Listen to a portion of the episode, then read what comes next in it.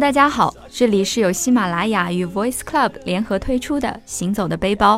我是 Voice Club 的主播 Ivy。第一次出发这个系列，我们已经和大家分享过韩国和日本，今天我们终于终于最后要谈到土耳其。今天我也很高兴，请到我的好朋友，也是 Voice Club 电影专栏的主播 Mia，和我们一起分享她的土耳其之旅。Hello，Hello，Ivy，大家好，我是米娅。今天很高兴米娅和我们一起。那我首先就大概问一个，大概你去土耳其的时候是一个什么样的时间？然后花了多长时间在这这趟旅程呢？呃，我去土耳其旅行是在今年。呃，六月中到结束旅程的时候是七月头，所以是初夏的时间，差不多可以这样子说。我一共是整个旅程用了，呃，十指就是在土耳其境内应该是用了十二天的时间，那也不短哦。一个自由行用到十二天的时间，那你觉得为什么你今天会觉得土耳其很适合大家第一次出去玩的时候选择的这个目的地呢？我觉得这个问题蛮有意思的，因为。虽然之前我也进行过比较多其他的旅程，但是更多的是跟家人，或者其中有一些是跟团游啊，或者家人把整个行程都安排好。土耳其对我自己个人而言呢，也是一次真正意义上的第一次的独立旅行。所以它真的是你第一次出发的目的地，对对对，而且我是跟我的一个嗯好朋友，然后我们闺蜜之旅，两个女生，嗯，就这样子，嗯，很贸贸然的，就是开启了这样子一个旅程吧。所以在这个地方，其实我很想借这个机会感谢一下我的好朋友，因为。我之前可能工作原因比较忙，那我的同学在这个当中做了比较多的一些攻略上的功课，那我觉得它比较适合第一次，就是一方面土耳其的签证会比较的方便，嗯嗯，对于很多第一次处理，你知道出国有时候这种签证的手续还是很麻烦，你没有出国以前，你会为签证这件事情也会担心很久，会耗费掉很多时间。那土耳其现在有新的政策是可以用电子签证。哦，那很方便。这个电子签证相当的方便，我基本上是在呃用了一天的时间吧，在网上填了一些比较基础的一个资料。那填完这个资料，把那个电子签证的费用支付完以后呢，这个电子签证就算是完成了。而且我也是呃以身试法，就是 为什么这么说？因为确确实实这个政策应该也是出来没有很久嘛，也是。对很多想要去土耳其人一个很振奋的一个消息，因为觉得现在有。那个电子签证了，但是一度是比较担心电子签证到底是不是能够很顺利的顺利的过关，是不是能够会不会在当中，比如有人说你的证件不符合，因为它实在是一个比较简单的一个过程，真的是不需要去跟嗯使馆啊或者签证官啊有面谈，有这样子一个过程。但事实证明，确确实实是非常的方便，也是后面的整个旅程也呃做了这个电子签证以后也是畅通无阻。所以这是第一点，说它签证也非常方便。对，我觉得这是一个很重要的，非常重要。对，而且你第一次你独立的旅行，可能你会把更多的精力要放在后面的一个行程的考虑上，所以签证这个第一关过得比较顺利，我觉得这是一个比较重要的一个基础。嗯，这个的确很方便，对于初次还是白本空白护照去的。同学应该不用担心，这个签证肯定是很方便。然后，呃，其次的话是，我觉得是我结束了整个一个十呃十二天的一个行程之后，我反观一下，我觉得它比较适合第一次来作为旅行，是因为这整个国家，呃，如果你去过土耳其这个国家之后，你会发现土耳其的人民相当的热情。当然，土耳其整个国家它所有的风貌、所有的历史。所有的文化背景都不会让你失望，所以我觉得，呃，从你的旅行的内容上来说，相当的丰富，当地的文化也相当的温和友善，所以对于第一次旅行的人而言，会比较容易快速的融入到这样一个环境当中，而且享受其中的乐趣，所以之后就会对整体的这个旅行，我长远来讲的话。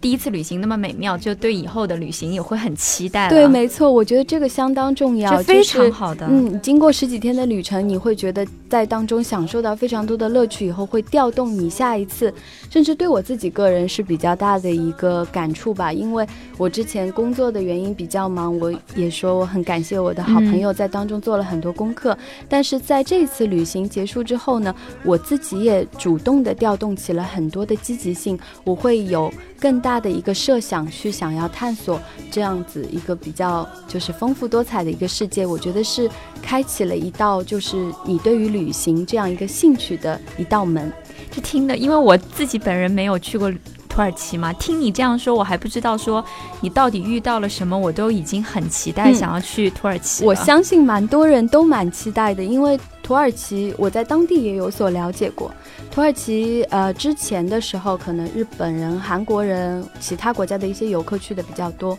那对于中国游客来说的话，土耳其当地人说，近两年来中国人去土耳其旅行的人数是达到了一个暴增。而且我身边也听到很多人，尤其看到我分享的一些照片，都超美的照片，对，都对土耳其是很 很有兴趣，很向往。对，没错。好，那我们就直接进入正题了。好啊，很乐意跟大家 分享一下我这次旅行当中的一些小的趣闻趣事。提到土耳其的话，基本上大家第一个会想到的地方就是伊斯坦布尔。对对对，我觉得这个呃要着重说一下，因为呃确实很多人会误以为说伊斯坦布尔是土耳其的首都。因为它的提及率相当的高，非常的著名嘛。但其实土耳其的首都并不是伊斯坦布尔，土耳其的首都是安卡拉。这个好像很多人都不知道哎，的确会引起这个误会。但是你飞过去的时候是直接飞到伊斯坦布尔是吗？嗯，对，因为呃，据我同学的，因为他。做了很多功课，做很多功课，感谢！我要一直的感谢他，真的要好好感谢他。希望他能够来听这期节目，然后听到我对他的一个感谢。嗯，因为呃，好像说我们国内飞到土耳其的那个飞行嘛，呃，一般都是要在呃伊斯坦布尔作为一个入境，然后哪怕你是。呃，你知道，包括后面我们会提到的那个去怎么样去卡帕多奇亚，有些人也是选择一个呃飞行过去的，但是呢，呃，会以伊斯坦布尔作为一个中转。就是一定会到伊斯坦布尔停，然后再中转出去。所以以伊斯坦布尔作为第一个切入的一个城市，是也可以说是应该比较是唯一的一个选择吧。因为我有查过，如果你哪怕飞到别的城市当中一个转机，这个费用也很高。但伊斯坦布尔你必去嘛，所以我还是推荐，也不是推荐，也可能就是你都得必须从伊斯坦布尔。那你觉得它值得去吗？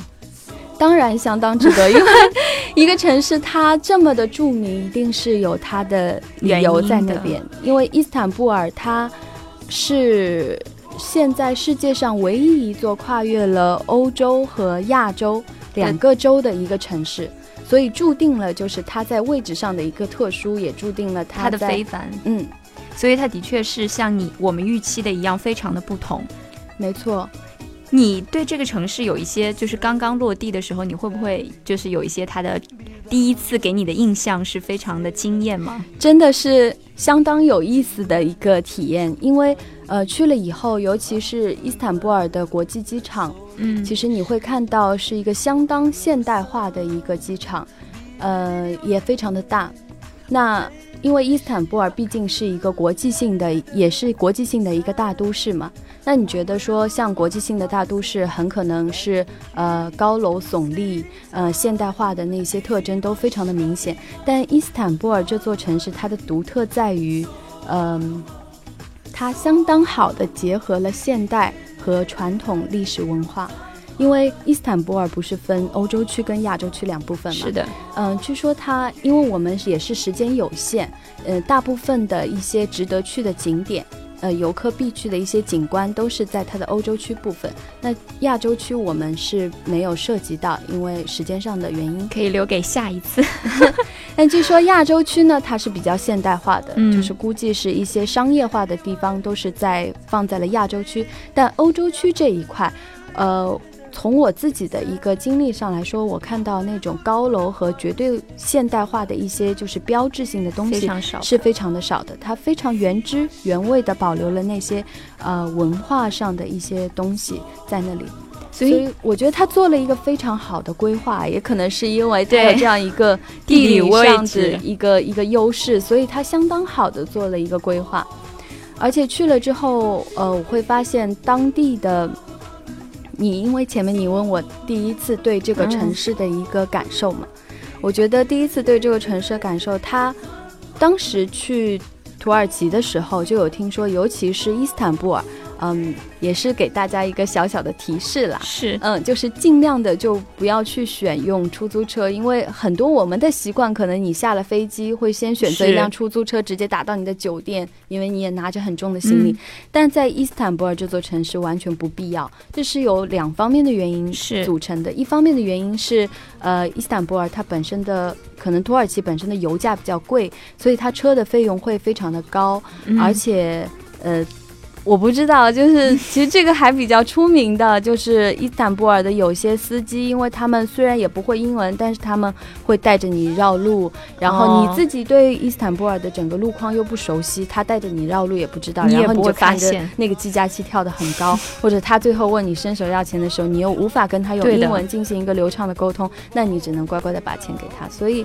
呃，这方面来说就是。也是提示大家可以尽量的不用去选择，就是逼不得已的时候去选择出租车。呃，另外一个原因是因为伊斯坦布尔这座城市它本身的地铁交通，呃，因为它不仅是有比较发达的一个地铁系统，它在地面上的时候也会有像那种电车啊，包括嗯。反正总之，它的一套交通系统，公共交通的系统是相当之发达的。你到任何的地方，哦，有一点相当重要啊，就是上海有时候我会很怕、惧怕坐地铁，因为人相当的多。但是我在伊斯坦布尔觉得蛮有意思的，哪怕是一些高峰的时间段，呃，都不会说挤到那种人贴人的那种地步。所以它整个公共交通的一个环境也相当好，环境比较舒适。建议大家一下了飞机以后，可以选择这样子的公共交通方式，然后找到自己的一个酒店。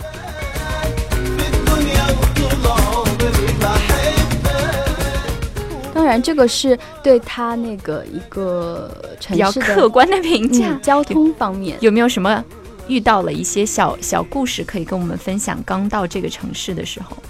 有有有，因为刚到了，我前面也说为什么会选土耳其作为第一次旅行的自由旅行的一个，也是比较适合的地方。还有一个原因是因为它人文方面的一个当地的人。对，当时我因为我跟我同学两个都 漂亮的小女生，漂亮算不上，但是是小女生啦。因为尤其对呃土耳其，它毕竟也是一个呃。它整个国家的氛围还是比较偏欧洲化的。那对两个亚洲小女生来说，呃，拖着很大的行李箱，呃，开始自己一段这样子独立的旅行，其实也是挺不容易的一件事情。那我们当地下来了以后呢，从我们要找到我们的酒店，当时是从地铁里出来。正好遇到了一个广场，那广场上都是那种石子路，就欧洲比较传统那一小块一小块的那种石子路。对，所以你知道，如果拖着很大的行李箱，你要也走不了啊，会很累。但是当时一出地铁站，竟然就会有一位年纪比较大的一位老者。老先生，嗯，非常主动性质，他看出了我们的困难，非常主动的来帮我们拎箱子，因为他必须要用拎的方式，你用拖的箱对方式是很难很难拖，所以他就帮我们把箱子扛到了平整的地上。但当我们向他表示一个感谢的时候，发现他竟然连英文都不会讲，甚至很简单的 Thank you，他其实也是听不懂的，但他就走了，默默的走了。所以当时跟我，我跟我好朋友。其实是一个触动，因为我我们多少之前会做一些功课嘛，知道你在土耳其境内如果遇到一些麻烦或者怎么样，当地人还是会很热情的来帮助你。所以当时第一下是我们深刻的体会到了，所以就觉得哇，好有爱的感觉。对，真的是好好热好热，也不是说好热情，就是很乐于助人，很有嗯。应该怎么说呢？很有爱心，也没至于，好 啊，就是大家都很会很热情帮助所以其实大家对于第一次过去的，其实多少可以放下一半的心，因为如果你在遇到困难，遇到一些困难，还是不难去找到有一些人愿意来主动帮助你的。哎，有一点，我们提到土耳其的时候，肯定会要谈到说，它是一个伊斯兰教的国家嘛。嗯，所以伊斯兰文化在这个旅程中，特别是在伊斯坦布尔，有没有看到一些特别的风光，或者是一些特别的小故事可以跟我们讲的？呃，因为呃，土耳其的确是算伊斯兰世界当中，但是我后来有单独去了解过，它算是呃伊斯兰教国家当中比较。把它的那个宗教性质稍微要弱化一些的，因为它毕竟是，嗯，比较偏欧化的一个国家，嗯，这个可能比较开放的。就是文化上比较开放的一个大都市，对对对，应该算是稍微要世俗一些的一个伊斯兰国家吧。那因为，嗯，我我还没有去过中东的一些其他国家，但据说中东的其他一些国家，你可能感受那些伊斯兰教的文化会更加的明显，禁忌也会更加的多。但在土耳其的话，相对来说，这个都会要稍微的好一些。所以这一点上，可能也是选择土耳其。如果你对中东国家都比较的感兴趣，对伊斯兰教也比较感兴趣，想要做一个切入去了解的话，以土耳其来进为一个切入点，也是不错的一个选择。那当时我相信很多人都觉得想到伊斯兰教，女生要面纱，要用面纱，要用头巾包裹着。你有吗？尤其想到的其实是要用黑色的那种，对吧？就裹的，甚至眼睛也看不到。但，嗯，佐罗土耳其才发现原来还好，而且很多的妇女选择也会有妇女选择用头巾。呃，应该说尤其伊斯坦布尔吧，那这方面它会有一部分一一呃。不是说规定的每个人必须这样，那一部分人会选择用，比如说头巾把自己作为一个那个包裹，但是呢，也会选用一种彩色的头巾，就没有一定一些更时尚的选择。对，哪怕你自己带了一条围巾、丝巾、纱巾，就你随时都可以，你裹上去也可以。后来我们才发现有意思的一点是，它竟然除了，因为我们毕竟不是伊斯兰教徒嘛，那作为游客的话，你不是一要去一定要去遵守这样子一个规定。嗯，但是我们竟然发现，居然它还是很实用的一个道具哦。为什么呢？因为从地铁里刚出来的时候，啊，因为我们前面也有说到，它我们从飞机上你就直接可以找到地铁。那从整个地铁里出来的时候，你是第一次踏上，呃，伊斯坦布尔的大地。呃，踏上了以后，刚开始我跟我的好朋友，我们还说，哎，要好好的拍美照哦，怎么怎么样？结果一下来发现特别的有意思。伊斯坦布尔那天的风特别的大，我不知道这是不是一个常态，因为你要了解它是不是一个常态，你可能得待更久。哎，下来以后发现哇，风这么大，我是一个比较怕风吹多了，我会耳朵有一点疼，所以结果我们两个就当时就把。围巾拿给抽出来，然后我同学，我好朋友这个围巾的利用率特别的高，因为你到后面遇到一些风啊，或者你有时候冷了，或者哪怕你坐在巴士上，你可能觉得空调有点冷，那你就会把那个围巾围上，利用率非常高。对我当时拍了一张照片，在我的朋友圈里分享，还会有朋友说：“哎，你是很入乡随俗。” 其实还真不是入乡随俗，就这个时候围巾是帮你起到了一个抗风和一个保暖这样一个作用，所以这个小单品，这个小体验还是蛮有意思的。毕竟你可能在上海裹成这样子会很奇怪嘛，但是你在那边裹成这样子也不会有人说你啊。对，如果你想体验一下这种穆斯林的生活，大家可以就是试试看裹一个头巾，反正风也很大，也很凌乱了。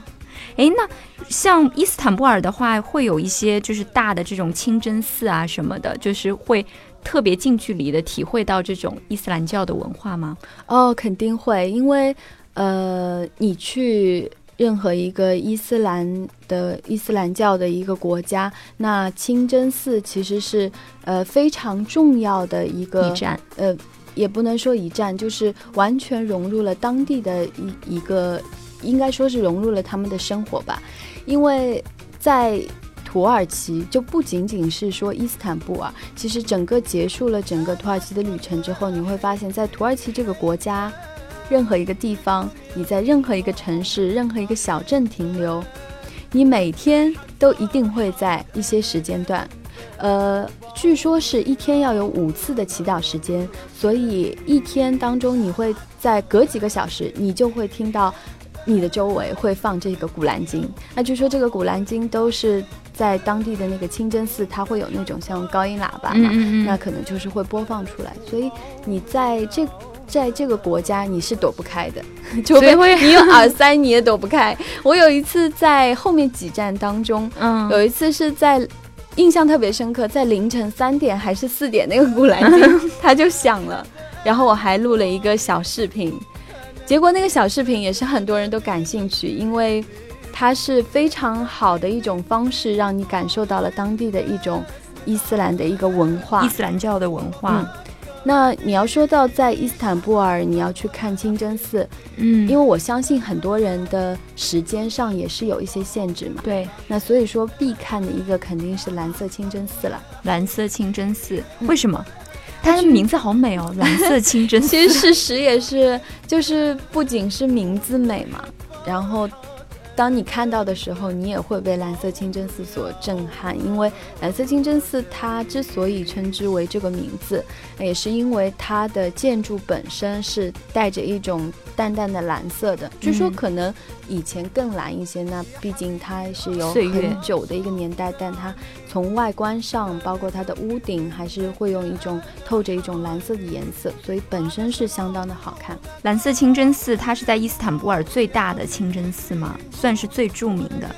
呃，那会有很多人在那边祈祷喽。对，应该来说是最最为著名的吧。稍做了一些粗浅的了解，嗯，就是你在土耳其，在伊斯坦布尔，肯定是有非常非常多非常多的，就哪怕你在一个基督教的国家，你会有呃很多的教堂，大大小小。那在土耳其也是一样。那蓝色清真寺，它是我觉得它应该。可以称之为是最著名的吧，或者游客心目当中最著最著名的。嗯，那你有看到祈祷的场景吗？有哎有哎，因为土耳其这个国家呢，它并不是说它每天会有非常多次的一个祈祷的一个时间，就是古兰经会在是你刚刚说五次嘛？但是对于当地人的大部分的那个生活，并不会就是造成一个特别多的影响。呃，我们也有考虑过，是不是大家会停下手中的活，然后都跪在地上，是我们脑中想的那样，但其实也不是没有发生。呃，但还是会看到，就是有一天应该是差不多傍晚还是什么样的时候，是会有一个。聚集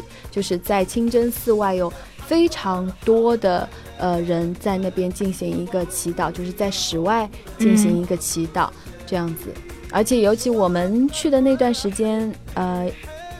应该也算是一个比较幸运的一个时间段吧，因为六月中到七月初，它还不能算是。土耳其的一个旅游大旺季，嗯，因为它的对于夏季来说，它大旺季可能是在七八月份开始，那真的是大热了开始。但是那段时间正好遇上了他们的斋月，所以还是多少感受到了一些当地就是对于他们传统的这些宗教礼仪的一些就是习俗，还是有感受到。那说到蓝色清真寺的话，呃，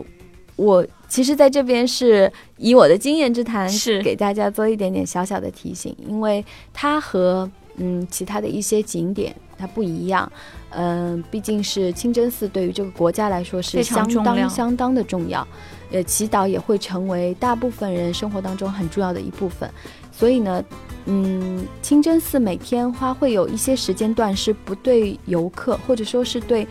非穆斯林进行一个呃关闭的一个状态，因为他要把这段时间留给那些呃穆斯林进去祈祷，所以这个时间呢，游客只能够在外面等。你要等到下一个时间段对游客开放的时候才能进去，所以建议大家在前往蓝色清真寺以前，可以给自己就是了解一下当天到底是几点钟会开放，然后或者你在中间停留，它你不能够进入到清真寺的时候，你可以去一些其他的景点，因为。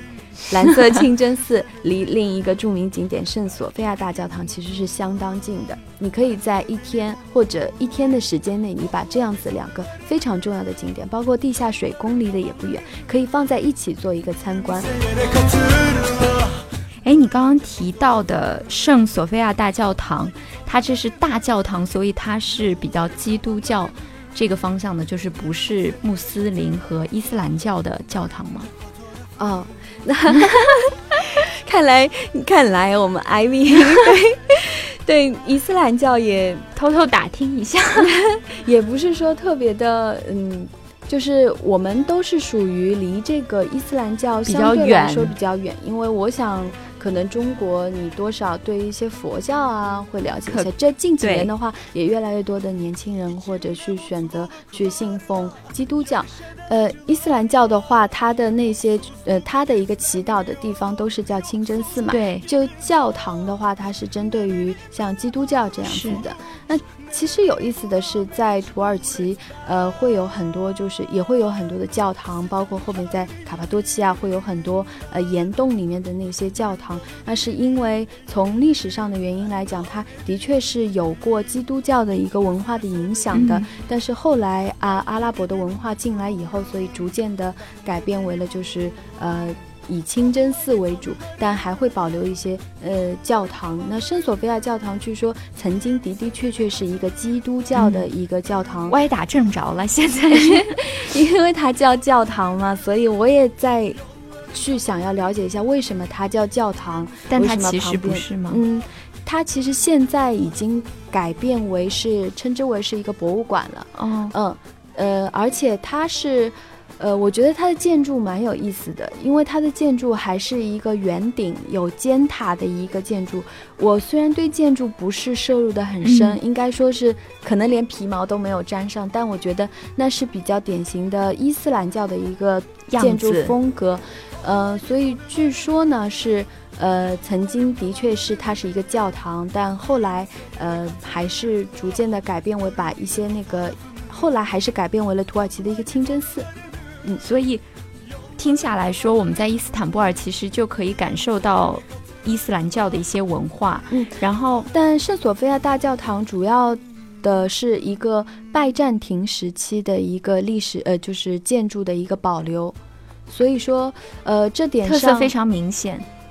呃，因为据说，呃，你进去了以后，你会看到那些马赛克。哦，因为建筑它其实是，呃，我也是粗浅的跑了几个地方之后，发现建筑里面其实是非常的有讲究。你可以从一个房顶，一个呃，它的一个屋顶的形状，它的建筑的一个形状，它里面的用的一砖一瓦用的材质，可以去分辨它是什么样子的一个形式的一个建筑。比如说哥特式啊，是，嗯，或者说是呃罗马风格啊，还是比较的好区分。那在这个当中。进去了以后，也会它的窗户也会采用马赛克，那彩色的马赛克。这个如果有去过西班牙的朋友，应该对这个也是相当的印象深刻。那据说这个就是拜占庭时期建筑的一个遗留。那我觉得，呃。圣索菲亚大教堂和蓝色清真寺，这个一定是每一个游客去到伊斯坦布尔必去的一个地方。因为无论你进到圣索菲亚大教堂里面，还是圣到进入到蓝色清真寺里面，都会被它，呃，就是建筑本身，你进入到里面以后，会被它所震撼到。而且都可以帮助我们，就是第一时间非常近距离的了解当地的这些文化。没错，尤其是在蓝色清真寺里面的时候，呃，因为我们是没有这个祈，或者说没有在祈祷时间，呃，反正我们也是等过一段时间，然后就坐在旁边的长凳上等，然后等完以后，等到可以开放的时间再进入到里面。那进入到里面以后呢，就会看到在蓝色清真寺里面，他会把游客跟呃，祈祷者穆斯林他会隔开，嗯，游客会在比较后面的区域，你会来进行一个参观。包括进去的时候呢，也是要穿上一个鞋套，然后每个女士呢，就是头发，呃，也是要把自己的头进行一个包裹，就是不要去暴露你身体的一些部位。这个也是对当地伊斯兰教的一个尊重。当然，进入到里面以后，就会有，呃，就会感受到它里面的每个人，那些穆斯林会在那边进行一个祈祷，非常虔诚的祈。祷，你会无形之中的被这种气氛所感染，哪怕你不是一个穆斯林，但你会觉得让你有一种非常的肃穆、非常庄严的感觉。进入到圣索菲亚大教堂也是一样的，它的层高相当的高，而且它的壁画相当之精美。我觉得哪怕你用手机，呃，都可以拍出简单的拍几张照，那你拍出来以后，美基本上都可以称之为是。呃，佳作，对对，都可以参加朋友圈的摄影展，是，所以这两个地方是相当值得一去的。好，那我们好像伊斯坦布尔讲了特别多的，就是我们的蓝色清真寺和圣圣索菲亚大教堂。那其他的一些景点的话，我们可能。大家可以自己亲自去的时候多多的发现。那大家也可以搜索我们的微信公众账号 Voice Club FM，关注我们，也可以和我们分享一下你的旅行故事，也许你就有机会成为我们的嘉宾。我是 Voice Club 的主播 Ivy，今天非常谢谢米娅，谢谢 Ivy 能够邀请我来做客。那我们就下期再聊，拜拜，下次再见喽，拜拜。